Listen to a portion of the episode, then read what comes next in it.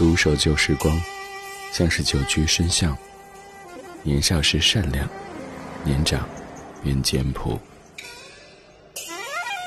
始终未曾失去乐观和微笑。把岁月的脚步慢下来，烫一壶叫时间的酒，终于明白关于未来的相对论。听听老歌，好好生活。理智的，理智的不老歌，不老歌。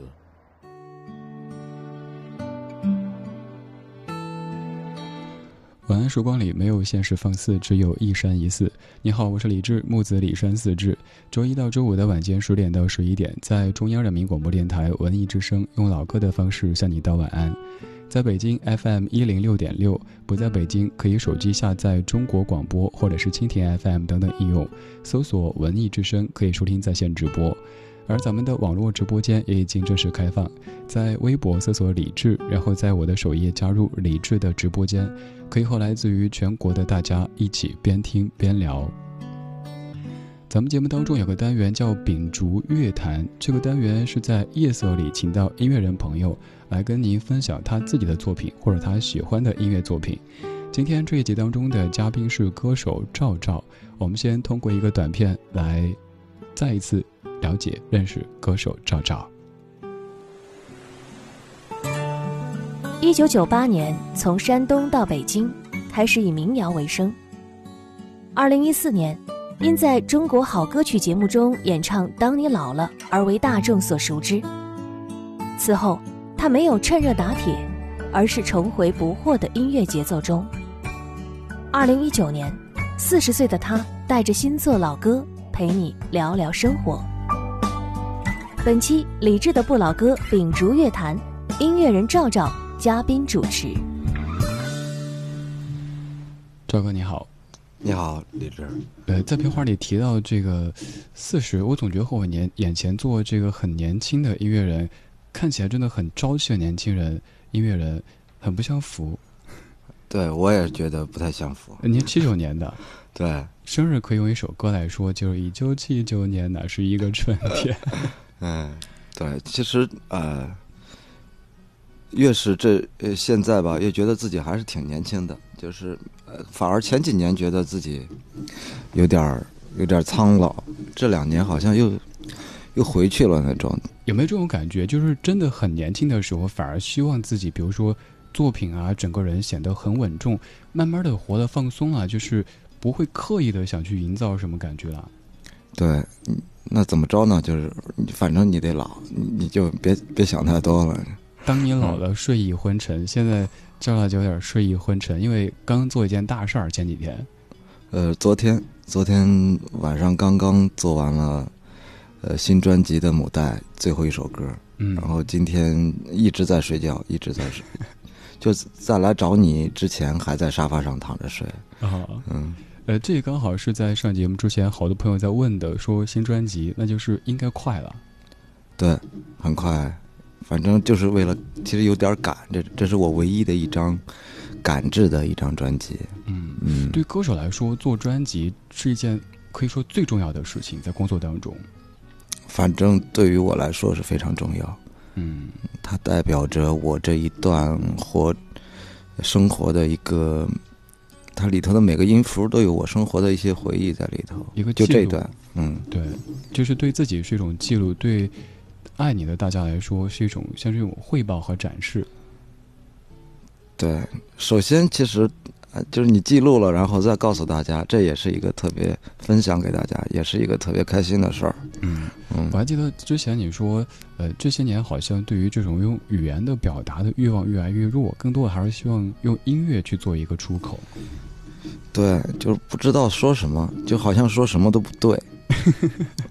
哎，这种感受我我不知道我们的感受是不是一样，就是我在生活当中有时候会显得有一些羞涩，呃，内向，但是一到节目当中，比如说让我说音乐的时候，他说你怎么这么话痨啊？一到生活中你就沉默了。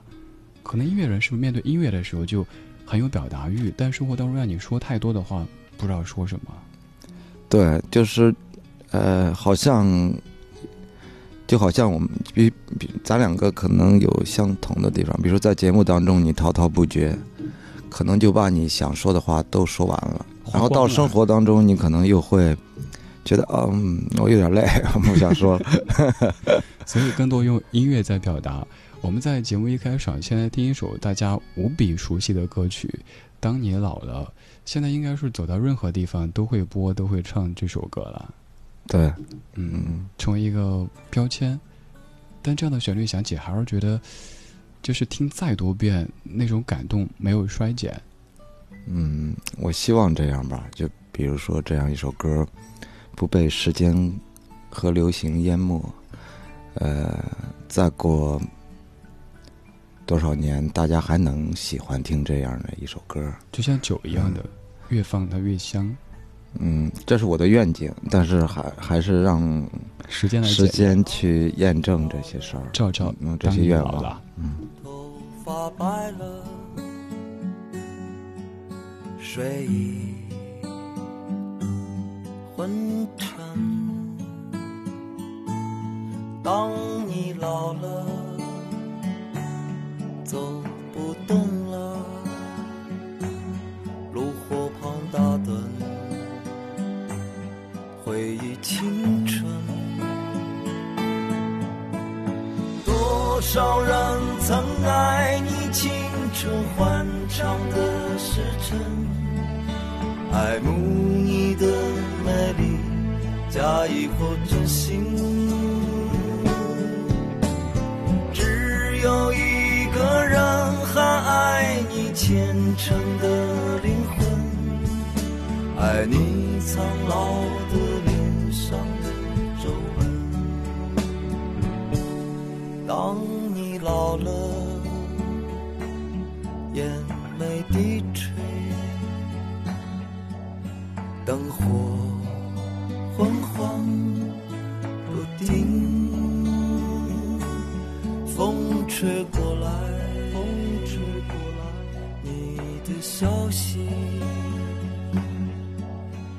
这就是我心里的歌。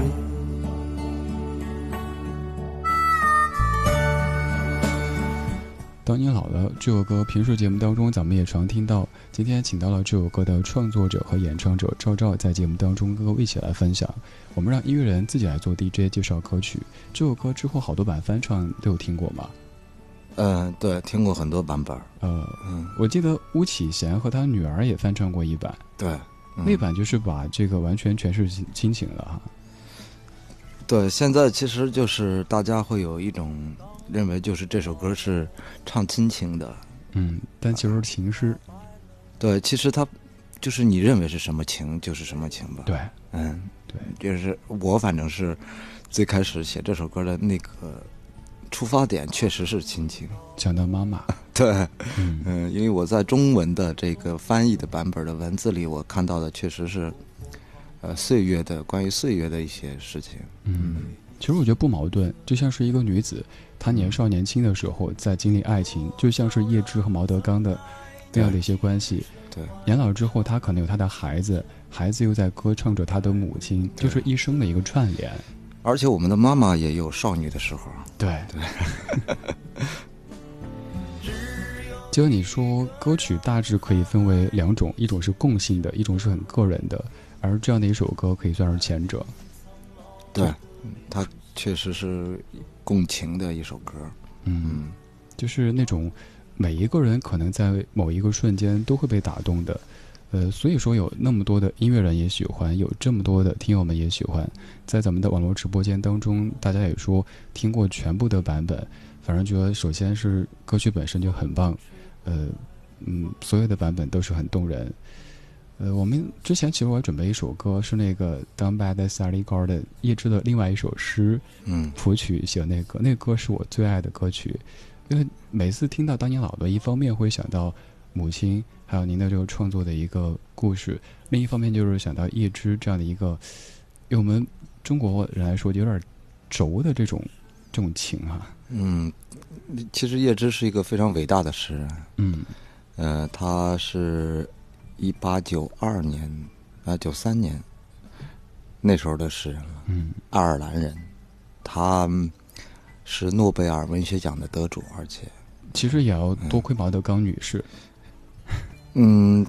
反反正毛德刚女士起到了很重要的作用。爱而不得，能够激发创作灵感，是吗？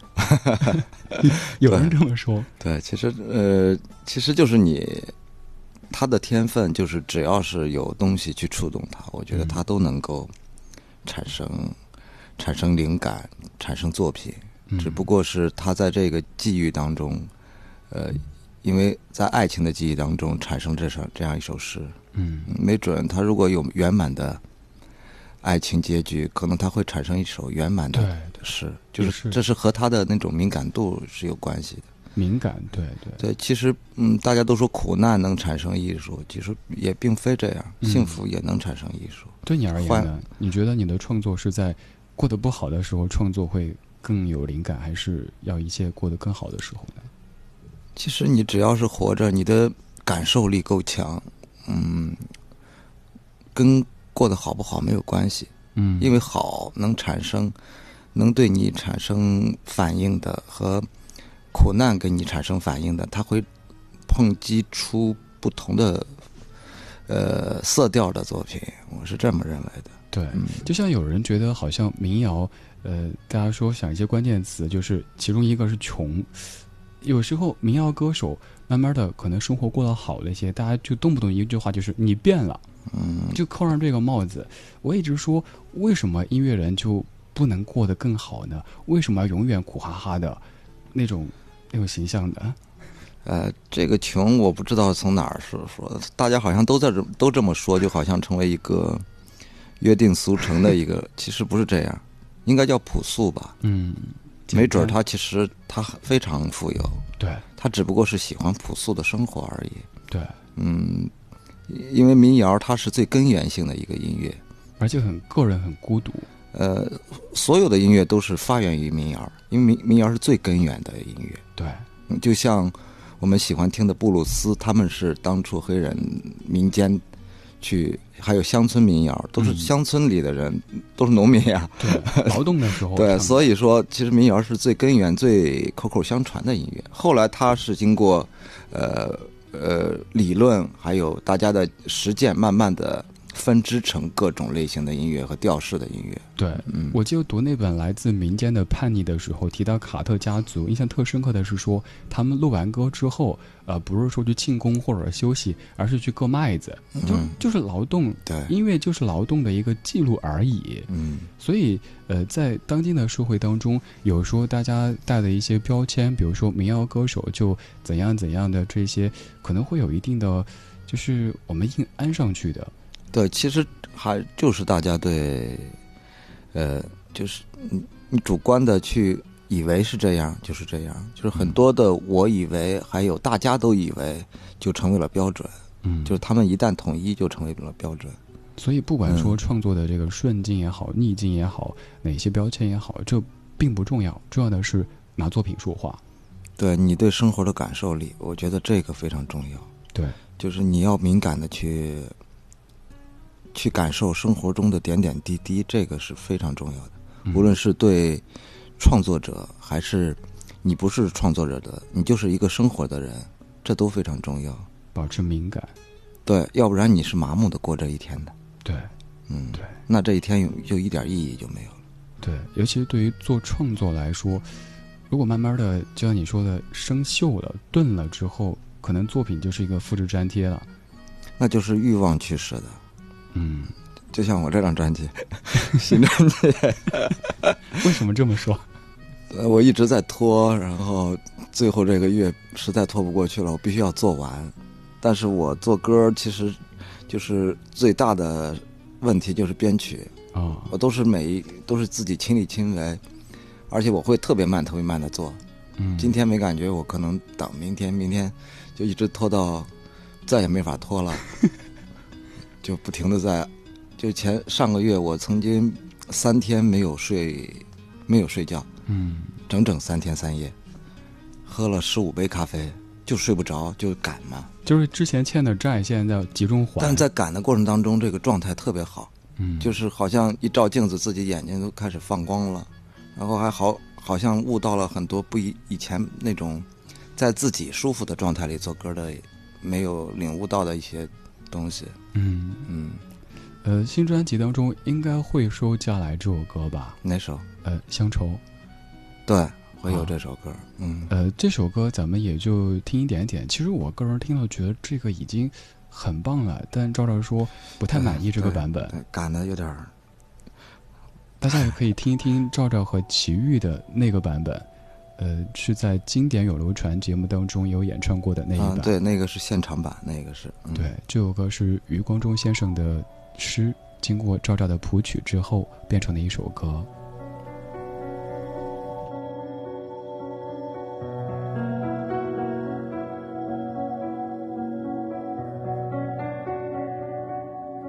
小时候，乡愁是一枚小小的邮票，我在这头，母亲在那头，我在这头，母亲在那头。长大后，乡愁是一张窄窄的船票，我在这头，新娘在那头，我在这头，新娘在那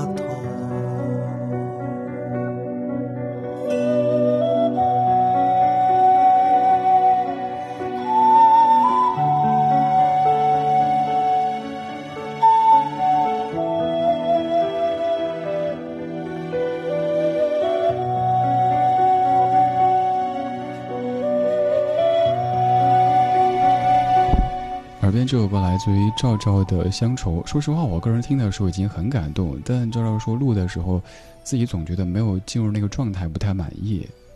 啊，对，这种感觉，我想我也是录节目也是有，经常大家说我们听不出来什么异样呀。我说我觉得不对，就是我没有进入那个状态和意境。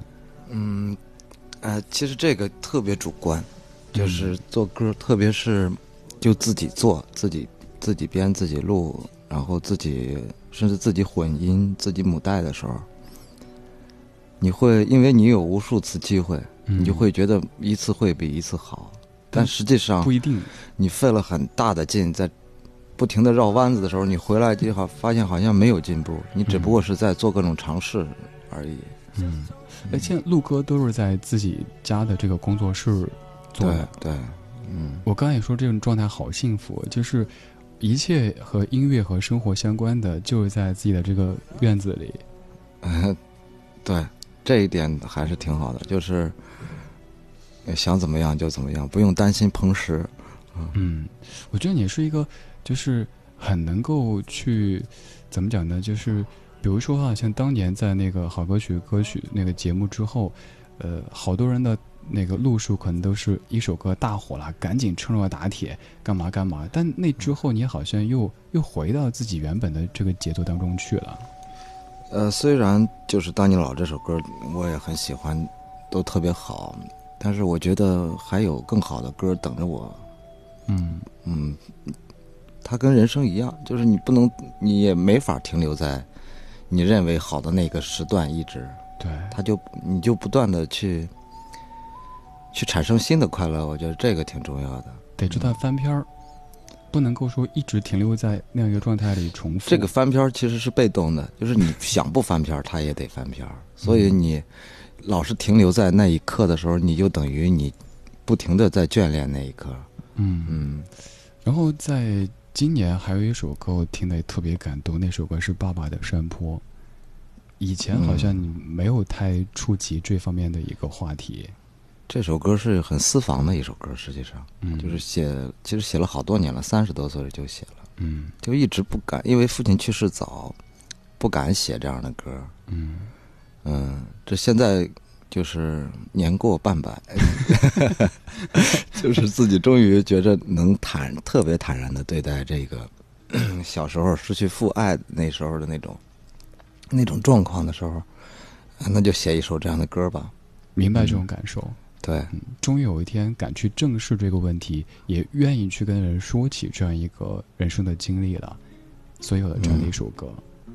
这首歌叫《爸爸的山坡》，来自于赵赵。牵着我的手，你抚摸我的头，你说你等我长高以后，你会变成个老头。新年的月亮正圆。新年的烟花真美，露天的电影正演着坐落，我坐在爸爸的肩。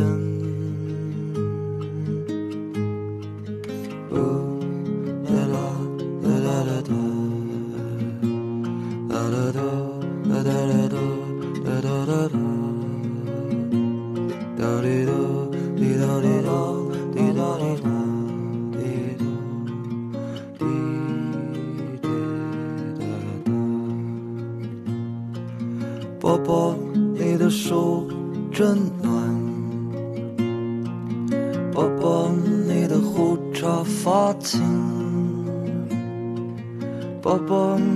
低沉安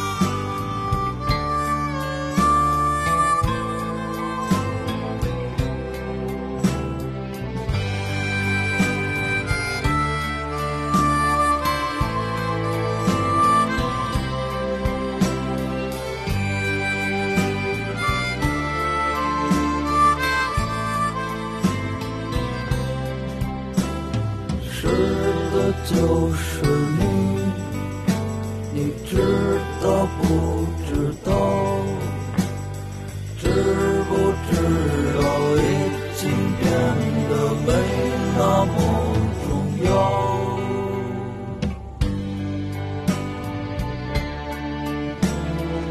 这首歌叫做《爸爸的山坡》，是一首二零一九年的新歌，但是这样的歌曲和咱节目的色调也非常搭。今天节目当中，嘉宾主持人就是这首歌的创作者、演唱者赵赵。我们刚放歌的时候来聊，就是有一种共鸣，是有一些经历，可能过去自己不知道该怎么说哈，嗯，也不想说，后来慢慢的敢去谈它了，于是化成音乐了。这个这个歌就前边那个弹唱那一部分，就是 low fi，我就是写这首歌的时候，在工作室弹唱的版本。就就是那个最原始的版本，相当于把 demo 用到了成品当中去了。对，后边是我觉得自己长大了，前边其实是一个儿童视角。哦，就是爸爸，你的手真暖；爸爸，你的胡茬发青；嗯，爸爸，你的声调低沉安全。就是。就其实这些词其实都是一个小孩的视角，嗯啊，然后爸爸可能去上班的时候，你就会心里产生一一个词，就是爸爸你别离开我，就是像什么那种 像孩子一般。对，后边一旦进入到乐队里，其实就自己就是拉入到自己现在现实中对对爸爸的这种这种理解程度。嗯，独守旧时光，像是久居深巷。年少时善良，年长愿简朴，始终未曾失去乐观和微笑。把岁月的脚步慢下来，烫一壶叫时间的酒，终于明白关于未来的相对论。听听老歌，好好生活。理智的，理智的不老歌，不老歌。一九九八年从山东到北京，开始以民谣为生。二零一四年，因在中国好歌曲节目中演唱《当你老了》而为大众所熟知。此后，他没有趁热打铁，而是重回不惑的音乐节奏中。二零一九年，四十岁的他带着新作老歌陪你聊聊生活。本期理智的不老歌秉烛乐坛，音乐人赵赵。嘉宾主持。八点之后，感谢各位继续把收音机停在中央人民广播电台文艺之声。周一到周五的晚间十点到十一点，我们在夜色里用老歌道晚安。正在直播的是李志的不老歌，在北京 FM 一零六点六，不在北京可以下载中国广播或者是蜻蜓 FM 等等应用，在国家台当中找到文艺之声。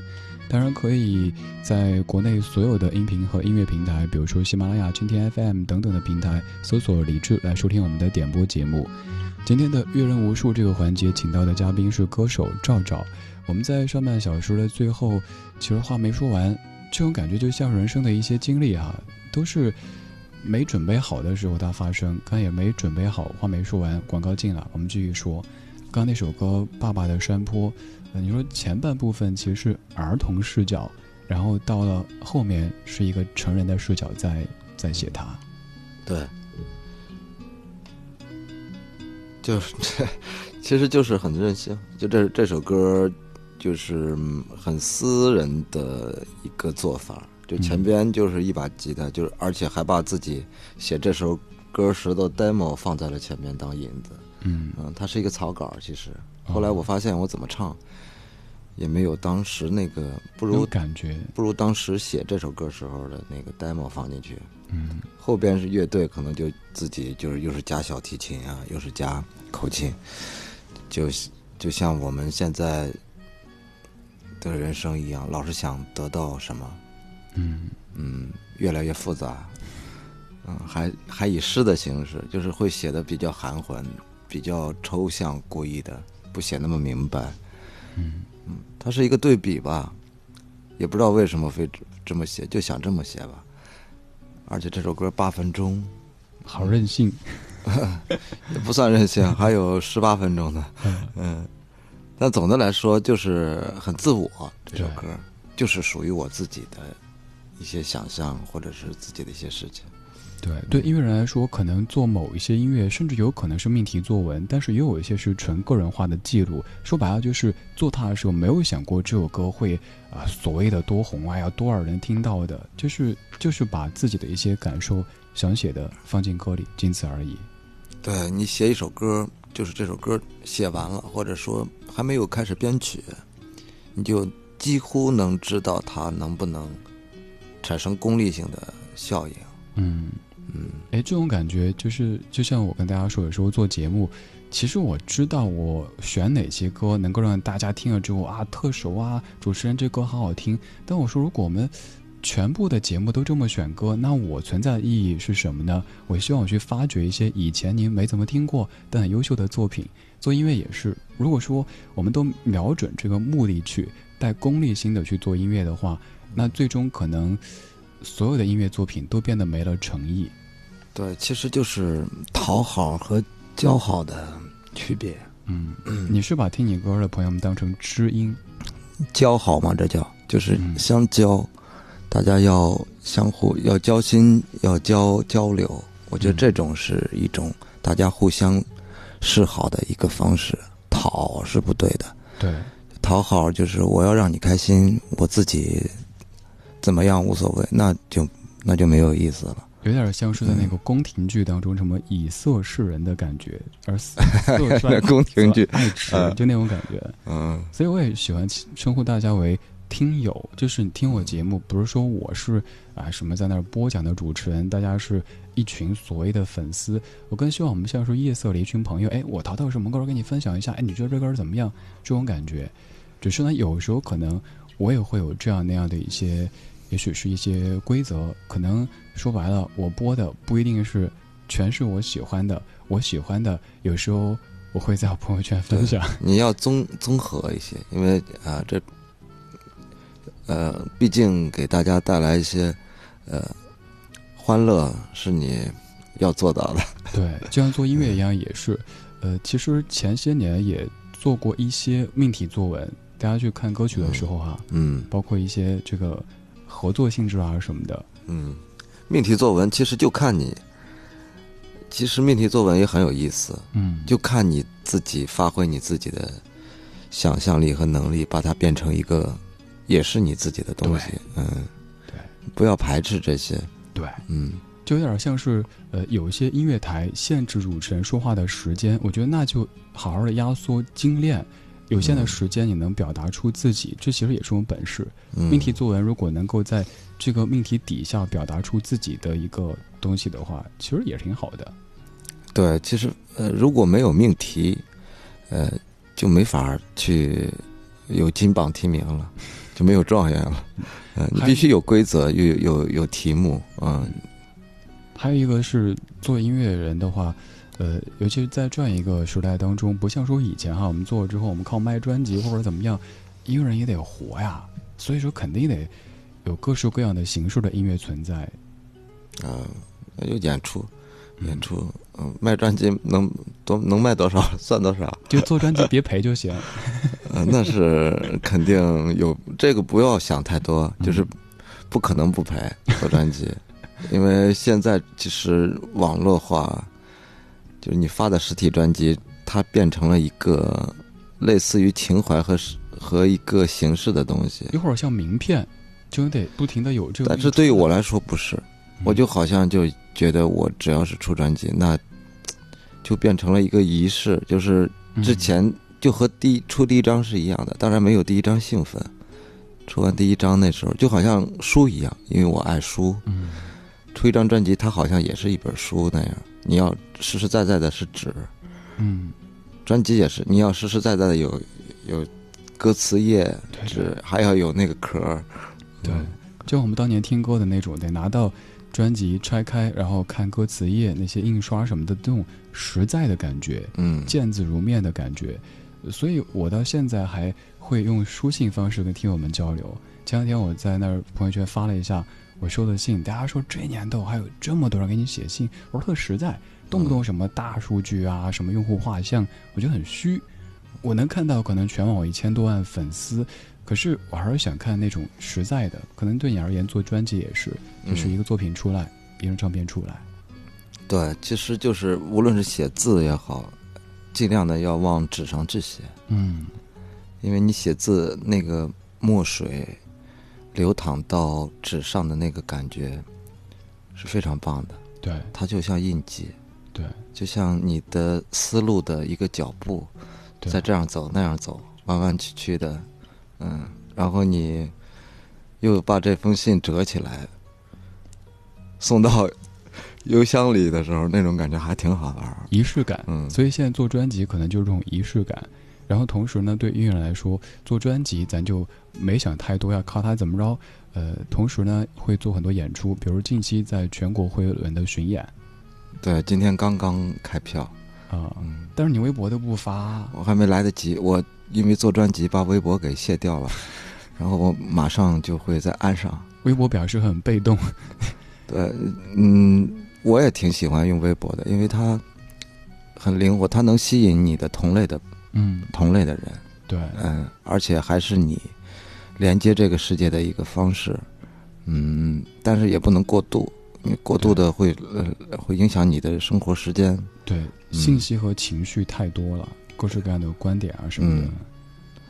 但是，哎，这我要专辑也做完了，所以我要出来做宣传了嘛，然后去巡演，然后去玩儿。嗯，巡演对于我来说是一种玩儿，对，嗯，虽然其实每场巡演带着乐队要唱两三个小时，呃嗯，而且是一星期要唱两三场，嗯，但是我特别喜欢那种状态，在路上那种感觉，就是磨刀嘛，就跟你说刚才生锈，然后你怎么让自己不生锈？那你不能天天去找那个那样的商演，去唱两三首歌，嗯，那你很快就生锈。而且商演好多就那几首歌，你走哪儿去说他就点名就是这几首歌，你嗯反复的唱自己会真的会生锈。对巡演其实不是，他就是练，嗯呃，练你自己的那种敏感度，然后你练你的意志。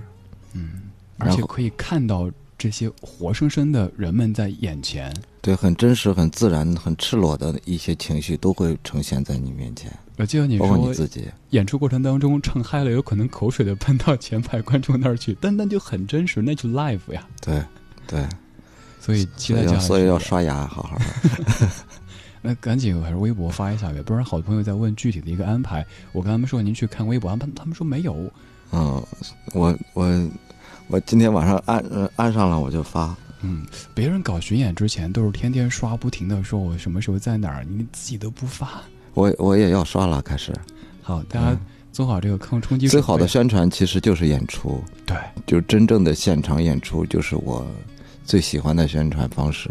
嗯因为我不排斥宣宣传，嗯呃，宣传其实就是，嗯，只要你宣传的是你自己喜欢的事情，我觉得这个无可厚非。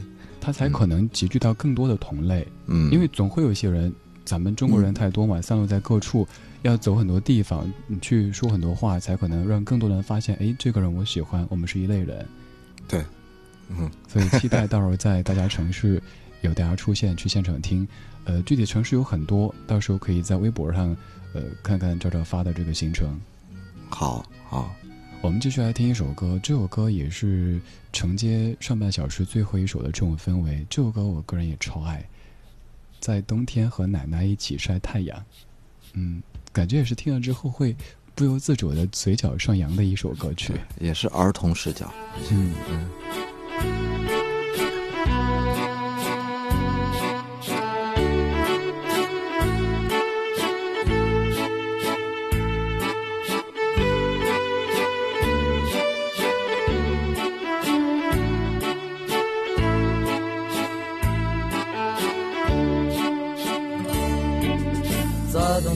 奶奶一起晒太阳，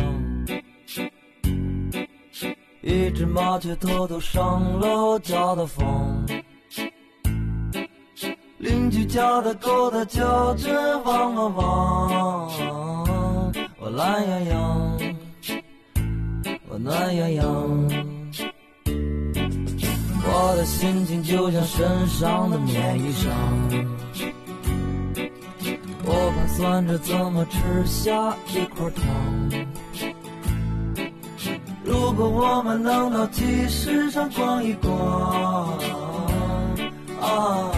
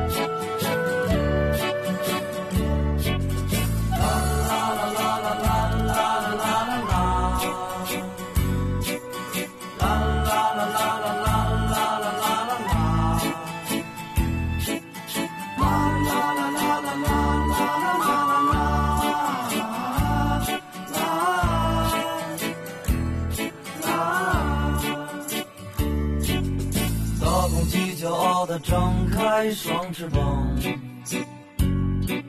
小花猫调皮地爬到枣树上。妈妈做的饭是什么这么香？这么香，这么香。在冬天和奶奶一起晒太阳。这是一段多么美好的时光。我的心情就像身上的棉衣裳。啊。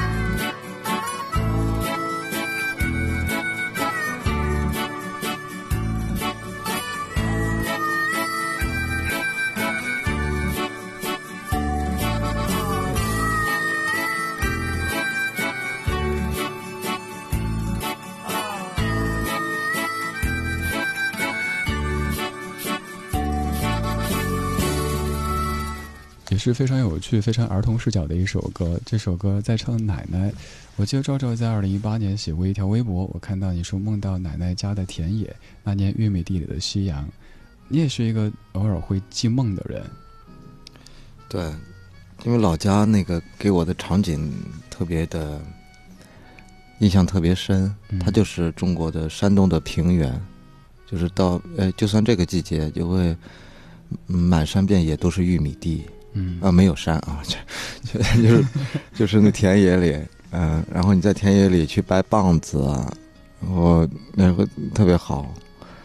嗯，但当然不如你们家那边，你们家是山区那边成都啊、呃那边的城风景会特别美也是平的，也也看不到山。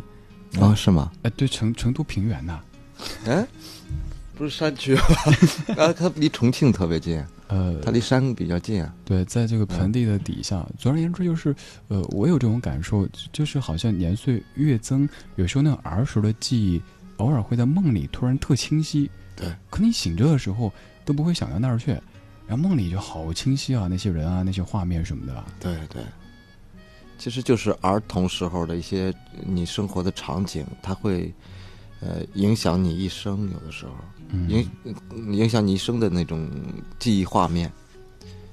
嗯就那时候的呃一点一滴都有可能会对你呃成人之后，你有时候猛然会有一个画面就会闪闪在你脑海里。对，嗯，甚至于在梦中突然出现。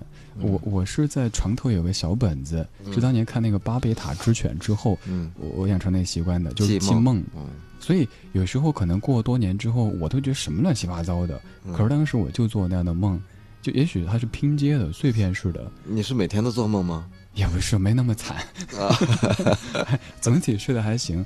但是有时候梦境当中的事儿记录下，你发现，比如自己可能向往的、怀念的哈，嗯也许作为音乐人就可以把它画成音乐作品了。有些音乐作品，可能多年之后来看，就像一个梦境一样的那样存在了。对，其实看电影就是睡觉前看电影容易做梦，嗯，是不是？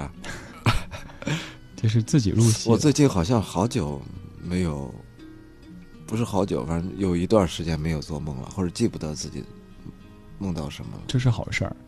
是吗？对，说这样挺可惜的，我觉得，你晚上睡觉的时间没有产生故事。我经常祝大家是今夜无梦。我说，因为美梦醒来之后，你会怅然若失，一切都是假的。噩梦醒来之后，心有余悸，索性别做梦，一觉睡到天亮更实在。这可能很实用主义。对，然后有一些人生经历，可能回头看也像梦一样的，像片花里说的，九八年第一次到北京，对，其实是应该是九九年，九九年嗯，九九年，二十岁，对，那时候以为自己十九岁，嗯，然后之后又回去过一段，又又再回来，对。然后再回来之后一直就定在北京了。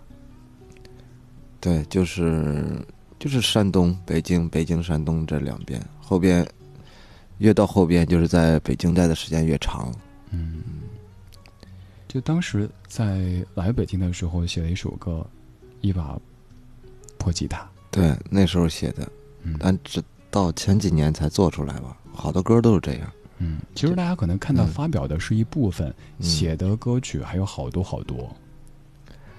嗯，对你没有时间做出来，就是你哪怕一年出三张专辑，其实也也就是你的一部分吧。嗯，嗯，就是这个，我就需要跟大家说一下，是写歌它只是呃第一个步骤，后面做歌这个过程其实很漫长，甚至会有一些折磨人。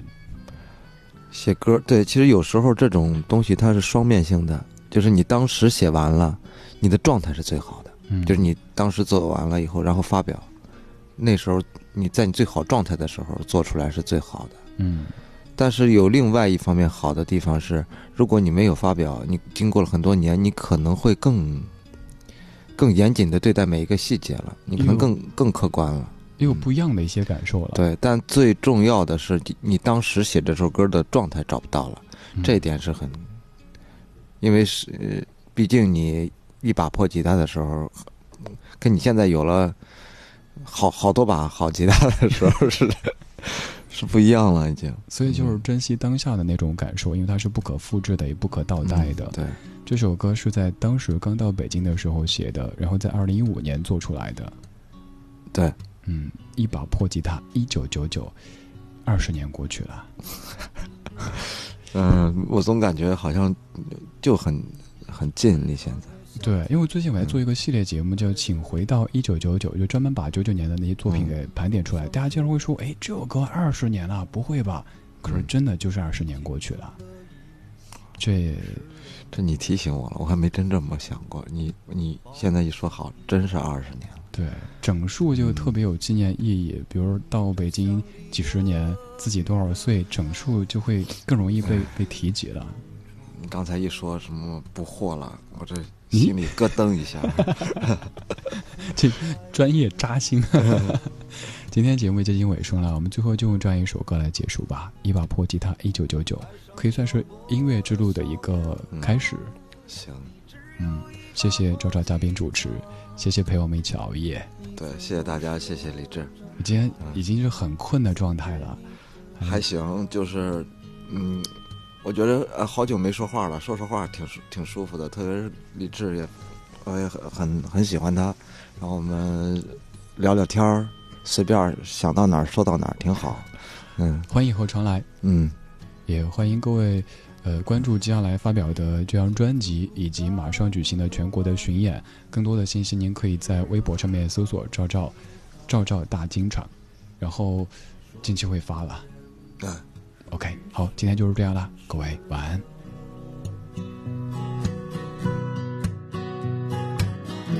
爱上漂泊的少年郎，你为什么还那么倔强？